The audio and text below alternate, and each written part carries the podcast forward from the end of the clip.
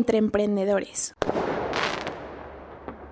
Un podcast de Scare My Pitch. Hola amigos, espero se encuentren súper bien. Muchas gracias por acompañarnos a un capítulo más de Entre Emprendedores. Si no me conocen, me presento. Yo soy Valeria Cruz y hoy, con motivo del Día del Niño, vamos a hablar de una famosa ciudad gobernada por niños, llamada Kitsania.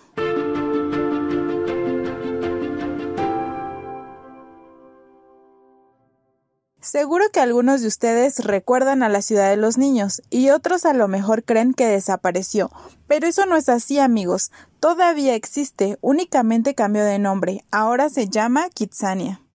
La primera ciudad de los niños fue inaugurada en la zona de Santa Fe en la Ciudad de México en 1999 muy al estilo de un parque de diversiones, pero con un sentido más educativo. Esta es una pequeña ciudad diseñada exclusivamente para niños. Para entrar, debes pasar por la oficina de migración, después abordar un vuelo y al aterrizar inmediatamente debes pasar al banco a cambiar un cheque por 50 kitsos. Sí, amigos, tienen su propia divisa.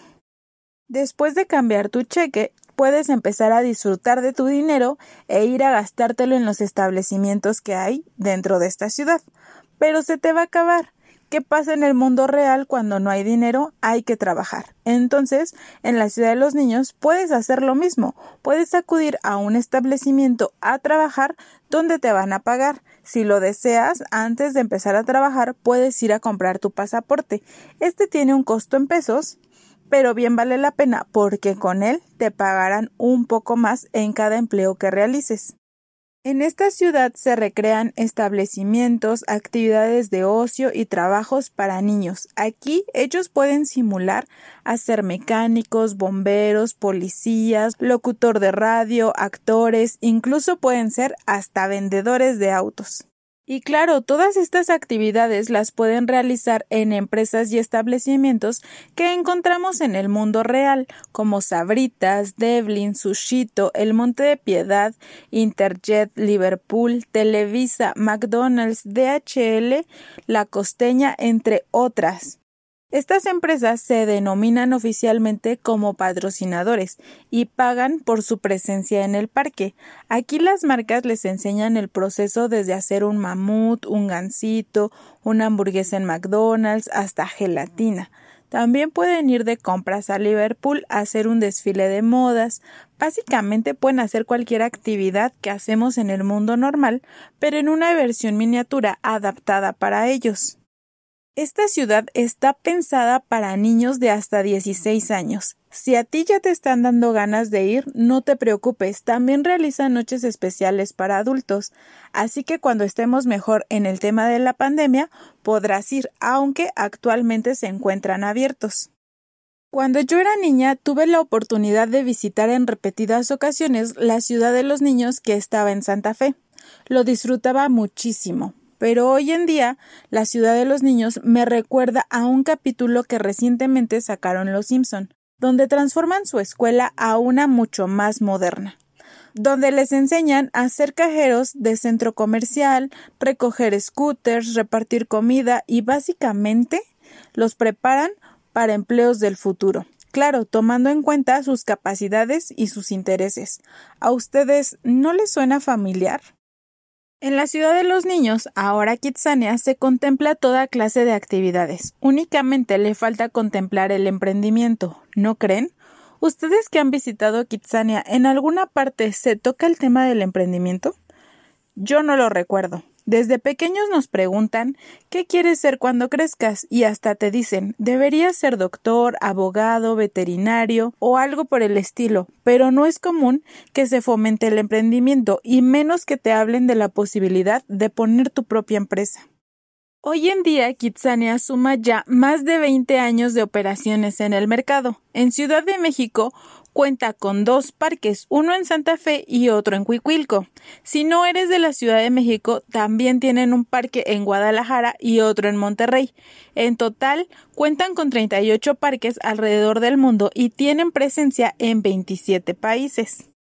Relacionado a su internacionalización, como les comentaba en un principio, originalmente comenzaron operaciones como la Ciudad de los Niños, pero luego de nueve años cambiaron el nombre a Kitsania, ya que para llevar esta ciudad a otros países necesitaban un nombre que les permitiera identificarse fácilmente en cualquier parte del mundo a la que decidieran llegar, y finalmente cambian el nombre a Kitsania, palabra que proviene del latín ania, que significa tierra, el alemán Kit, que es acrónimo de Kinder y significa niños, así como Sania, que quiere decir cool, cuyo significado final es la tierra de los niños buena onda.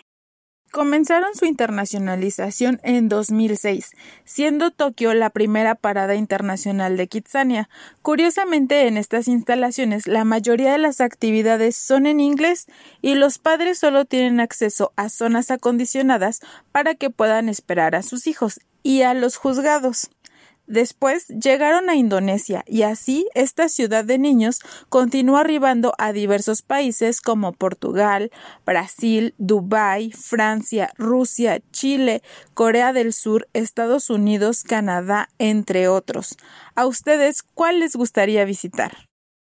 Javier López Ancona tenía un empleo en una firma de capital privado, pero a finales de la década de los 90, en plena recuperación de la crisis que había afrontado México, decide fundar la Ciudad de los Niños, definitivamente todo un desafío. No emprendió en solitario, sino junto a un amigo. Para hacerlo usaron todos sus ahorros, pero requirieron la ayuda de un amigo y un familiar. Ellos invirtieron en el negocio, aunque tampoco fue suficiente. Solo alcanzó para abrir la primera sede, por lo que comenzaron a buscar el patrocinio de las marcas que estarían presentes en la ciudad de los niños y decidieron que las sedes de Kitsania serían franquicias. En 2004 el socio de Javier dejó el proyecto lo que no significó que la ciudad de los niños dejara de conquistar nuevos mercados. Javier López Ancona continúa siendo director de Kitsania y en 2009 fue galardonado en los premios Ernest Young Entrepreneur of the Year México en el sector de medios de comunicación y entretenimiento. En 2019 fue el ganador nacional de los mismos premios, reconocimiento a su carrera, creatividad, su habilidad para enfrentar retos y promover un impacto positivo en México. Un dato curioso del empresario es que nunca ha tenido hijos.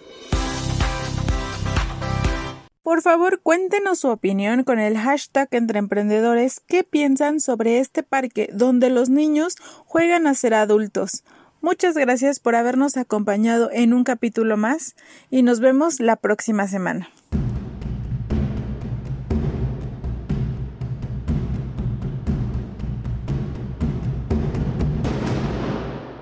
Entre Emprendedores. Un podcast de Scare My Pitch.